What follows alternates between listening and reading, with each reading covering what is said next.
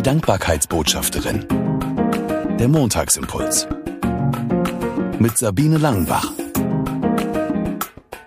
Danke, dass du den Montagsimpuls eingeschaltet hast. Ich melde mich heute nicht aus dem Sauerland, sondern aus Norden Norddeich. Hier habe ich in den letzten Tagen mit unserer Tochter Birte Mutter-Tochter Woche gehabt und wir haben viel Spaß gehabt. Wir waren viel unterwegs und haben lecker geschlemmt, ganz liebe Leute getroffen und wir waren an einem Tag im Schwimmbad.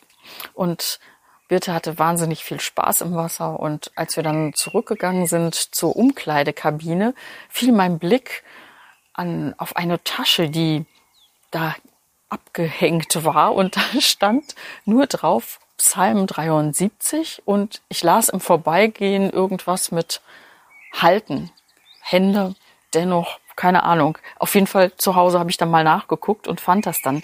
In der modernen Übersetzung heißt das, und dennoch gehöre ich zu dir, Gott. Du hast meine Hand ergriffen und hältst mich. Du leitest mich nach deinem Plan.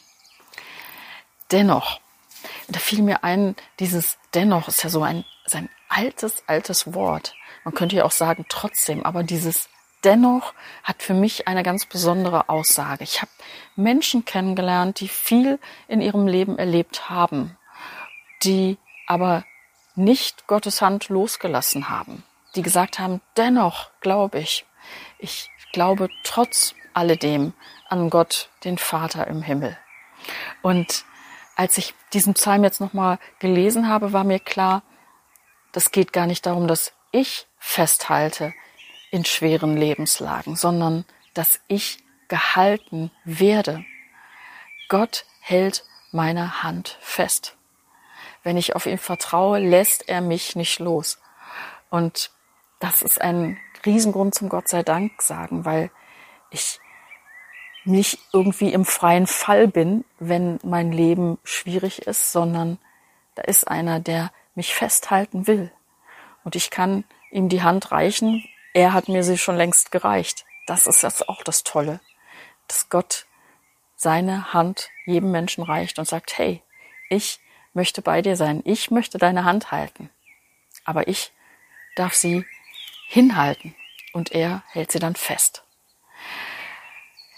Das ist so witzig, wenn man im Schwimmbad eigentlich was ganz anderes erwartet und dann plötzlich einen Bibelvers sieht.